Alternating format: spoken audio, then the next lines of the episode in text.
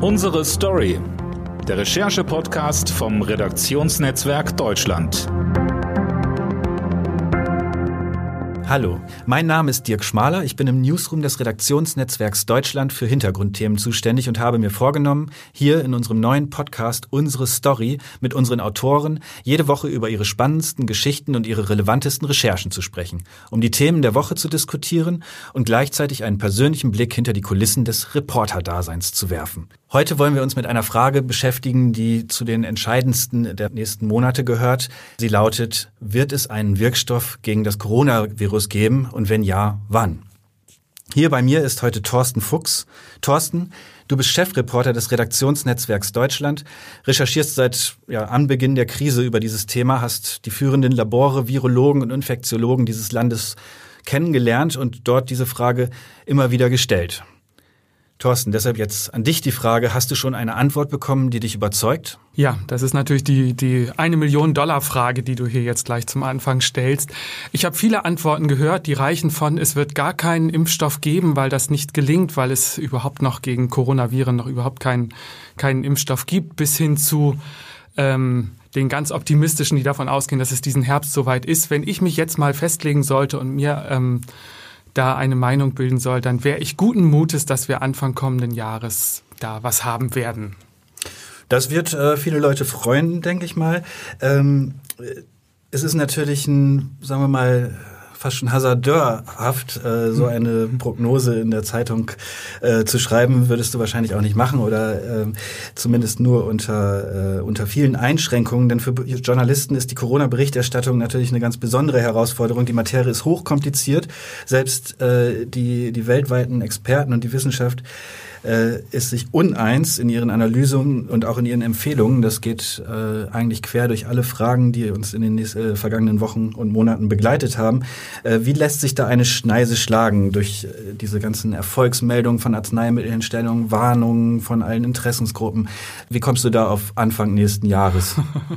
ja, was ich natürlich ein bisschen provokant gesagt habe, weil ich es natürlich auch nicht weiß und nur da ähm, ist ein bisschen auch eine Persönlichkeitsfrage ist, wem man da anhängt und wem man da ähm, glaubt und äh, auf welche Informationen man sich da verlässt. Es geht da natürlich auch um Vertrauen. Ähm, das ist ganz klar. Naja, ich sage mal so, meinen ähm, Optimismus begründe ich daraus, dass ich tatsächlich, wie du schon gesagt hast, am Anfang einige ähm, kennengelernt habe. Ich war im Februar, ähm, weiß ich noch gut, zum ersten Mal bei einem ähm, der führenden deutschen Impfstoffforscher. Ähm, es gibt ja drei deutsche Ansätze hier und die Labore in Marburg sind da früh beteiligt dran gewesen. Das war zu einem Zeitpunkt, als noch gar nicht klar war, welche Bedeutung das mal bekommen werde und ähm, wie wichtig äh, ein Impfstoff werden würde, die oder die Aussicht darauf, wie sehr das schon elektrisieren würde. Und ähm, so, da habe ich die ersten kennengelernt, die daran gearbeitet haben und seitdem ja mit vielen gesprochen und die Entwicklung natürlich auch verfolgt. Und was mich schon damit beeindruckt ist, äh, welche Kompetenz dahinter ist, welche, wie viele das sind, ähm, die da, die da forschen und ähm, die versuchen, da möglichst schnell einen Impfstoff zu finden. Und das ist einfach ähm, einer der Punkte, wo ich sagen würde, ja, da ähm, hat man schon guten Grund, ein wenig optimistisch zu sein. Ähm, auf der anderen Seite, und das sprichst du an, das stimmt, das ist auch ein, ein Kampf inzwischen, in dem es um nicht nur um Millionen, da geht es um Milliardensummen.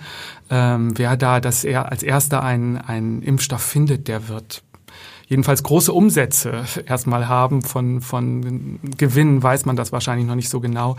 Denn das ist, Impfstoffentwicklung ist auch ein teures und, und riskantes Feld. Und da geht es natürlich viel um PR, da geht es um Börsenkurse. Jede, jede Vorabmeldung, jede kleine Andeutung kann da Börsenkurse schwer beeinflussen. Und da muss man natürlich tatsächlich aufpassen, worauf verlässt man sich da? Was ist, was ist glaubwürdig oder was ist plausibel, was nicht? Ähm, da muss man wirklich, und man tut gut daran, da mit einiger Vorsicht drauf zu schauen, ja, keine Frage. Genau, du hast es angesprochen, es sind, ähm, ich glaube, 100, mehr als 160 äh, Projekte äh, mittlerweile, die, die allein von der WHO inzwischen aufgelistet sind. Es sollen sogar noch mehr sein. Herr Kremsner, mit dem ich zuletzt sprach, der Leiter einer Studie, sprach von 250 inzwischen schon. Da mehr als 20, ich glaube 26 sind schon in klinischen Tests und äh, das habe ich äh, äh, einem Text von dir entnommen. Besagter Herr Kremsner von der Uni Tübingen ähm, sagte, jeder, der auswendig bis drei zählen kann, macht derzeit einen Covid-19-Impfstoff. Also äh, es gibt da offenbar auch in der Branche äh, die eine oder andere Lästerei schon über, über, diesen, äh, über diesen Hype an äh, Impfstoffherstellung. Natürlich ist es auch ein Riesengeschäft, was dahinter steckt. Ist das auch dein Eindruck? Also da äh, trennt sich wahrscheinlich irgendwann auch die Spreu vom Weizen in den nächsten Wochen, Monaten. Ganz sicher, wahrscheinlich auch schon jetzt. Also da ist viel, sagen wir mal, auf den hinteren Rängen dabei, wo man das natürlich auch einfach, ohne denen die Ernsthaftigkeit absprechen zu wollen, man gar nicht wirklich weiß, was da genau passiert. Und der Herr Kremsner, der in Tübingen ähm, das Studienzentrum leitet und der dort einen der deutschen ähm, Impfstoffkandidaten, nämlich von CureVac, das ist ja ein, ein, Firmenname, den man jetzt auch schon viel gehört hat, ähm, der diesen, diesen Impfstoff gerade testet, ähm, der hat einen kleinen Hang zu spöttischen Bemerkungen gelegentlich und der sagte das von dem von den ähm, vielen Impfstoffprogrammen, äh, die derzeit da aufgelegt werden. Er sagt aber auch so, da ist viel Ernstzunehmendes auch dabei. Also bei allem Spott ist er schon auch einer, der sagt, na, da ist eine solche Power dahinter. Da sieht es nicht schlecht aus, sagen wir so. Äh, du hast gerade auch äh, gesprochen in einem Interview mit dem Mann, der den, äh, die Spreu vom Weizen trennen soll. Das ist der Professor Klaus Zichotek. Ähm, das ist der Chef des Paul-Ehrlich-Instituts. Ähm, das ist die Bundesbehörde, die ähm, äh, Arzneimittel zulässt und damit eben auch Impfstoffe und äh, nun vor der großen, äh, vor dem großen Problem steht, in kürzester Zeit einen wahnsinnig sicheren Prozess zu organisieren, um alle alle Impfstoffe, die hier ins, ins Land wollen, ähm, äh, so zu testen, dass sie sicher sind, wirksam sind ähm, und äh, am Ende Anfang nächsten Jahres, wenn es nach dir geht, verfügbar sind. Ähm, das ist, glaube ich, ein Prozess, der sonst auch mal gerne sieben, acht Jahre dauert. Ähm, äh, die Zeit haben wir jetzt nicht. Ähm, er ist trotzdem der Meinung, dass es einen Impfstoff schon im nächsten Jahr geben könnte, dass er verfügbar sein könnte. Ja, Thorsten, ist also wirklich alles gut? Ist ein Leben nach der Pandemie in Sicht? Ja, ich würde sagen, ein Leben nach der Pandemie ist in Sicht ähm, in der einen oder anderen Form. Vielleicht ist aber auch bei allem Optimismus, ähm, den auch Herr Zichotek äh, hat und den ich auch ähm, teilen würde oder für berechtigt halte, ähm, nach, nach was ich nach meiner Beschäftigung weiß, muss man sich, muss man eben auch auf der anderen Seite sagen, naja, äh, ein Impfstoff, eine, die Zulassung eines Impfstoffs wird nicht gleichbedeutend sein mit dem großen Schnips ähm, der uns dann in die, in die Vor-Corona-Zeit zurückkatapultiert und uns quasi in eine andere Welt beamt, in der wir diese Erfahrung nie gemacht hätten. Also in den USA heißt dieses Programm Operation Warp Speed, also so Raumschiff Enterprise Assoziationen werden da gewollt geweckt.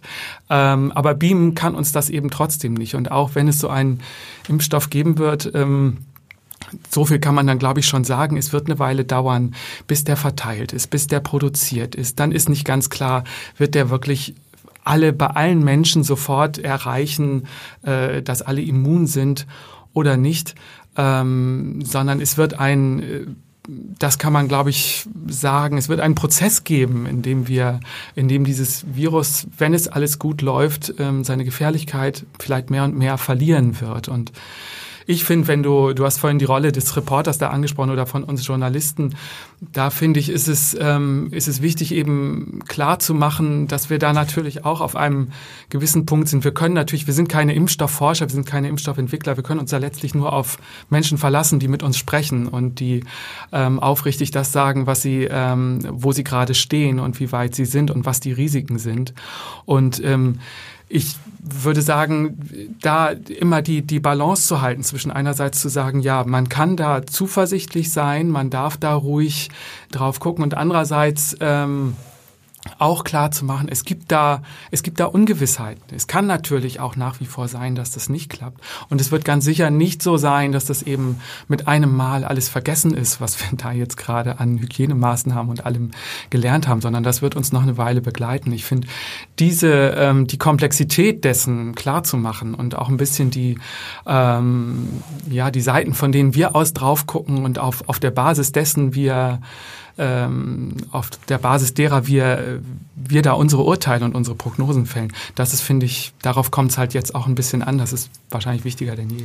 Hm, wie du das beschreibst, ist das natürlich äh, weniger verheißungsvoll als ähm, als man vielleicht noch vor zwei, drei, vier Monaten über den Impfstoff geredet hat, wo man sich vorgestellt hat, okay, wir haben dann einen Stoff, den äh, trinken wir alle einmal und dann äh, können wir wieder alle äh, das machen, was wir wollen und uns ähm, äh, nahe sein und ähm, anhusten. Ähm, ist das, ist dein Eindruck, dass äh, auch in der Recherche, dass es auch in der Wissenschaft, vielleicht auch in, in den Medien, aber auch äh, zum Beispiel auch in der Industrie, also in der, äh, in der Arzneimittelindustrie, in, in der Impfstoffindustrie, äh, immer darauf geachtet wird, dass, dass, dieser, ähm, äh, dass diese Verheißung nicht allzu sehr bedient wird? Oder meinst du, es gibt Leute, die auch mit diesen Hoffnungen und Ängsten sogar spielen? Spielen hoffe ich nicht, aber es wird natürlich, man neigt natürlich dazu, ähm, man neigt als, als Journalist wahrscheinlich auch dazu, äh, in, in schwachen Momenten dann mal das Wort Durchbruch in die Überschrift zu schreiben. Ich hoffe, glaube ich, ich hoffe, ich habe das nie getan. ähm, aber immer da, wo man, wo man das liest, sagen wir mal, da wäre ich jetzt jedenfalls in nächster Zeit noch sehr vorsichtig. Klar ist das, ist man da ganz schnell dabei. Die Hoffnung ist riesengroß, kennen wir alle von uns selber. Natürlich wünsche ich mir auch, dass es einen Impfstoff gibt und ähm, dass der uns alle äh, mit einem Schlag die Sicherheit gibt, dass wir uns hier alle mit äh, mit großer Normalität äh, wieder begegnen können. Aber das ist, äh, ja, wie gesagt, das ist, glaube ich, das, was nicht so sein wird. Und ähm, da wird sicherlich zu schnell auch, da, da ist ein, da ist ein, äh, das ist ein Geschäft mit den Hoffnungen, dass da auch bedient wird und dass da manche sicherlich auch willentlich, willentlich bedienen und ähm, immer wieder befördern. Äh, und da muss man einfach vorsichtig sein, ja, das glaube ich. Davon bin ich überzeugt. Nun, nun, ist der, nun ist der Druck an allen Stellen sehr groß, diesen Impfstoff wirklich auch äh, irgendwann auf den Tisch zu legen. Also es ist viel Geld im Spiel, äh, du hast es auch schon erwähnt, also gerade CureVac, äh, äh, Milliarden, die da reinfließen, unter anderem sogar Geld äh, des Steuerzahlers, also ähm, eine Bundesbeteiligung, aber auch der katarische Staatsfonds ist beteiligt und diverse andere Menschen ähm, und äh, Fonds und ähm, Unternehmen. So, äh, dann ist, ist die Bevölkerung natürlich extrem äh, interessiert an diesem an diesem Impfstoff. Auch die Politik, also ich würde sagen, die eine oder andere Karriere hängt daran, äh, wenn wir mal in den USA gucken oder so, äh, ob in den nächsten Monaten da sich was tut. Ähm, und gleichzeitig ist da äh, ein Professor in einem Paul-Ehrlich-Institut und muss einen Impfstoff genehmigen, ähm, wofür er eigentlich ein paar Jahre Zeit hat. Hm. Äh, kann das trotzdem gründlich sein? Kann, also muss, das muss ja trotzdem genauso sicher sein, diese äh, Beschränkung. Wie, wie wollen die das anstellen, dass sie diesen Prozess um ein Zehnfaches verkürzen?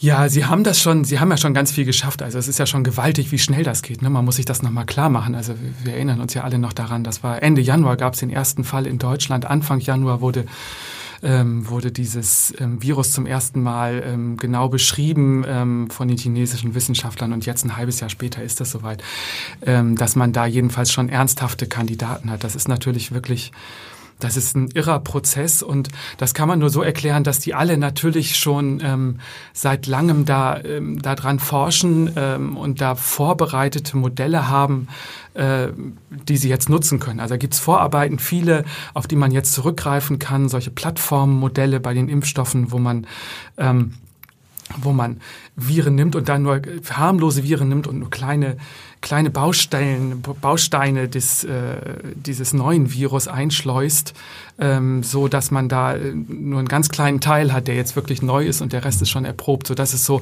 das sind so universale Modelle auf auf der Basis derer, das jetzt alles schon erheblich beschleunigt ist. Und ansonsten geben sich alle Mühe. Es werden da Studien zusammengefasst, Phasen, die sonst viel länger dauern. Das wird alles, normalerweise geht so eine Impfstoffentwicklung, verläuft in drei Phasen, wo es erstmal nur darum geht, na, ist das wirklich sicher? Dann am Ende guckt man in der dritten Phase, wirkt das denn jetzt tatsächlich auch?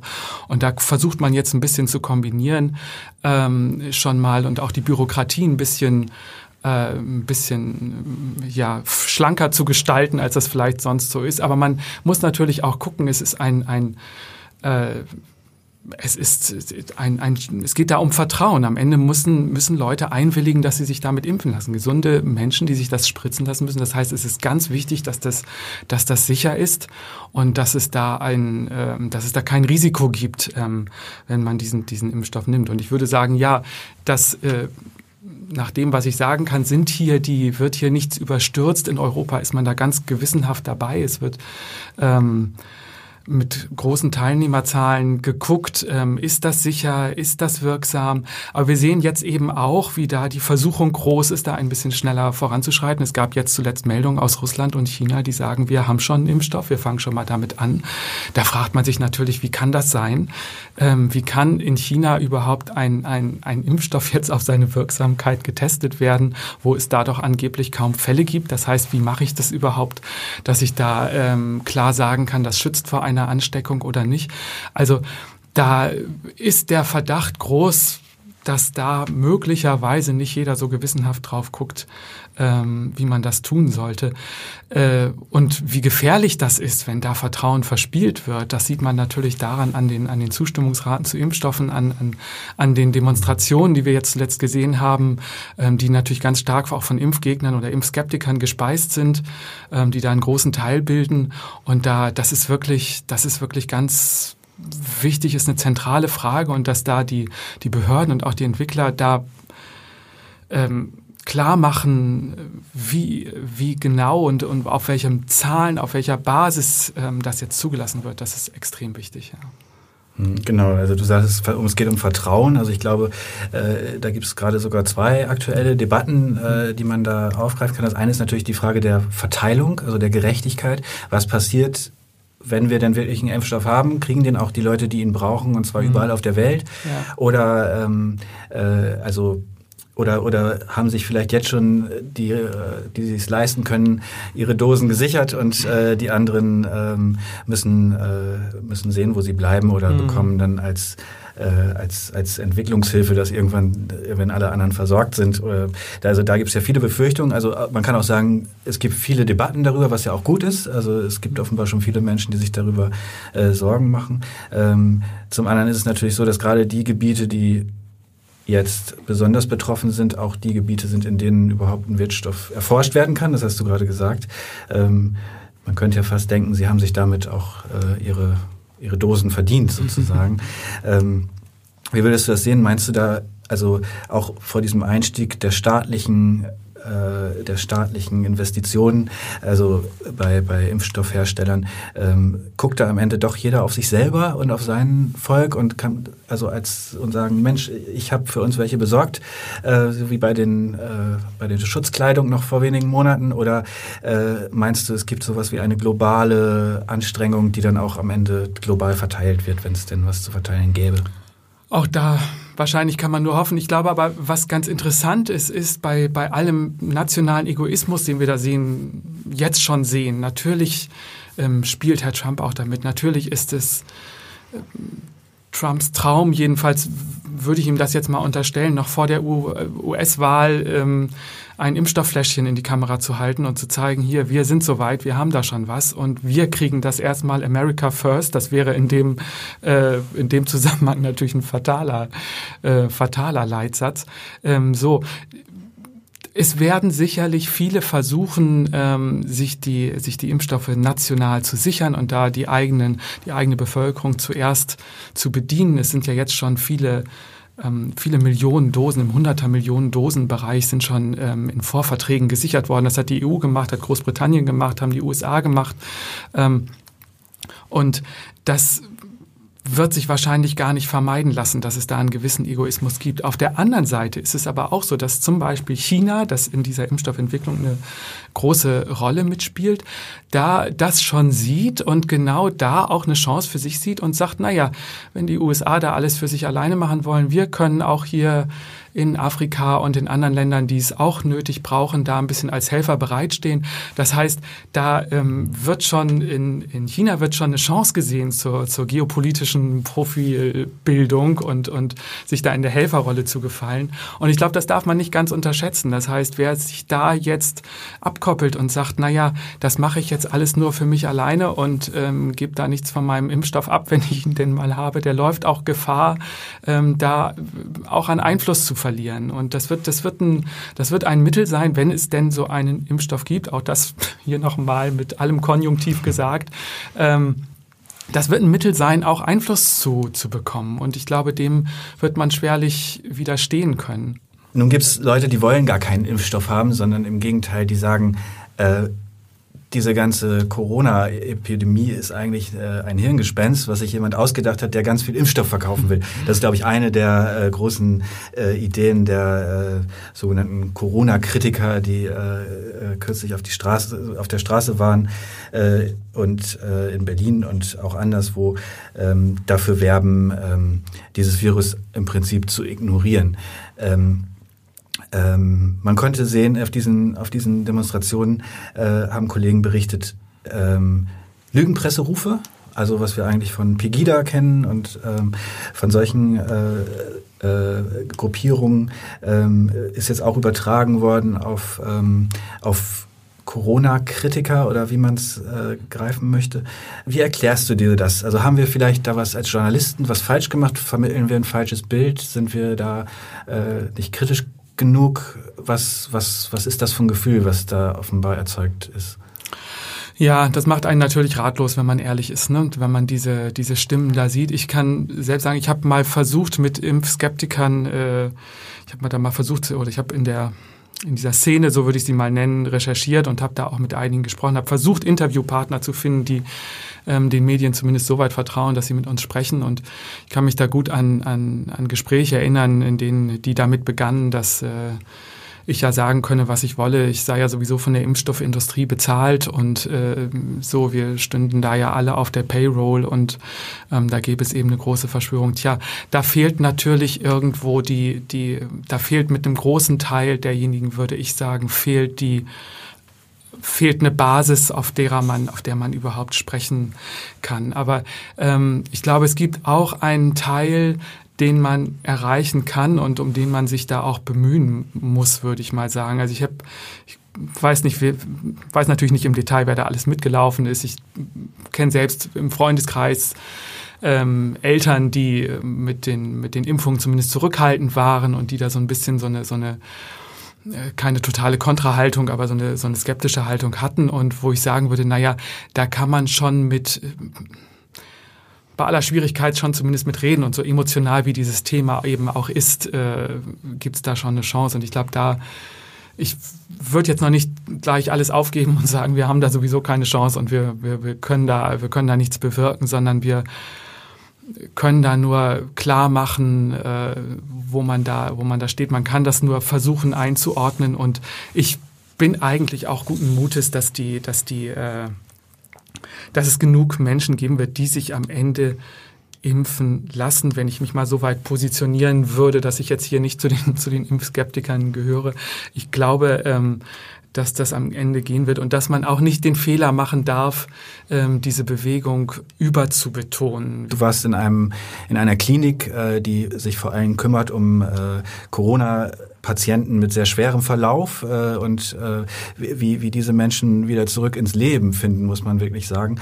Ähm, ähm, das, da habe ich gedacht, das passt wenig zusammen mit dem äh, mit mit Menschen, die sagen, das, da ist doch gar nichts, ihr denkt euch das doch alles aus. Also vielleicht kannst du das mal kurz beschreiben, was du da erlebt hast. Ähm, also es war für mich eine eindrückliche Szene, die du da geschildert hast.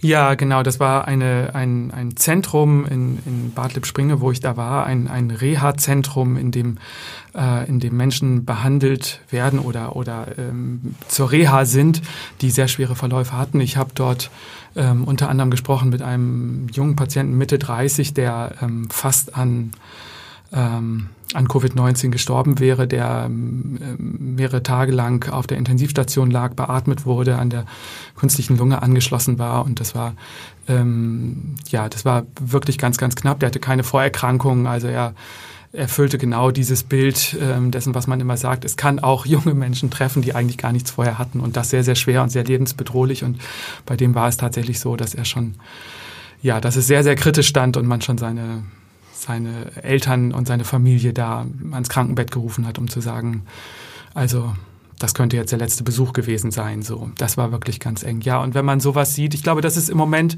ähm, tatsächlich sich so ein bisschen ausspaltet. Es gibt diejenigen, die kennen Menschen, die hatten so einen schweren Verlauf, ähm, die haben, die haben dieses Virus gehabt, die haben, die waren, die waren erkrankt daran und die können auch ähm, erzählen, die kriegen ein Gefühl dafür, ähm, was das bedeutet und vermitteln das auch. Und dann gibt es natürlich einen weiten Teil, ähm, große Teile, die, die haben damit vielleicht noch nie Berührung gehabt. Die kennen niemanden, der das hatte.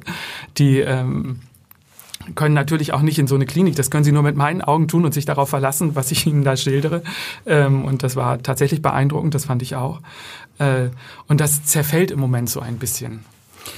Vielleicht noch mal zum Schluss eine persönliche Frage. Äh, also du hast dich jetzt auch ähm, in dem letzten halben Jahr eben fast ausschließlich mit Corona-Themen befassen müssen, muss man ja sagen. Äh, hattest wahrscheinlich ganz andere Pläne, äh, viele Reportagen, die nichts mit Viren zu tun hatten, wie, du sie vorher auch viel gemacht hast. Ähm, würdest du dir manchmal wünschen, wenn du morgens in die Redaktion kommst, ach, ich suche mir jetzt einfach mal ein Thema ganz frei, ohne Corona und äh, versuche die Welt zu beschreiben oder, äh, oder hat es dich vielleicht gepackt und du willst eigentlich äh, immer mehr davon wissen? Äh, nein, ich würde sagen, ich komme jetzt morgen mal her und mach mal was ganz anderes. nein, das war jetzt natürlich ein, äh, ein Scherz. Ich habe schon ähm, die, die, die Sehnsucht danach, sich auch wieder mit anderen Fragen zu beschäftigen. Ich habe mich ja nicht nur, aber doch natürlich wirklich sehr viel damit ähm, beschäftigt, mit diesen Fragen. Die Sehnsucht da, ähm, auch da den Blick ein bisschen zu weiten und, und eine andere Perspektive stärker zu haben, die habe ich schon auch. Also das will ich nicht leugnen. Andererseits ist das natürlich auch ein spannender, ähm, ist das auch ein spannender Prozess gerade, wenn man das jetzt aus der, wenn man sich jetzt mal in die Beobachterperspektive hier hineinversetzt und das sieht, wie, wie schnell da viele Sachen auf dieser wissenschaftlichen Ebene gehen, wie, wie sehr man dazu lernt, aber auch was man, was gesellschaftlich da gerade alles passiert, wie wir, wie wir damit umgehen, das ist natürlich jetzt auch journalistisch schon interessant zu begleiten, muss man einfach, muss man einfach klar sagen. Also da ist schon, da ist schon beides dabei, würde ich, würde ich sagen. Danke, Thorsten. Vielen Dank, Dirk. Das war unsere Story, der Recherche-Podcast vom Redaktionsnetzwerk Deutschland. Vielen Dank fürs Zuhören. Wir hören uns, wenn Sie mögen, nächste Woche wieder mit einer neuen Folge.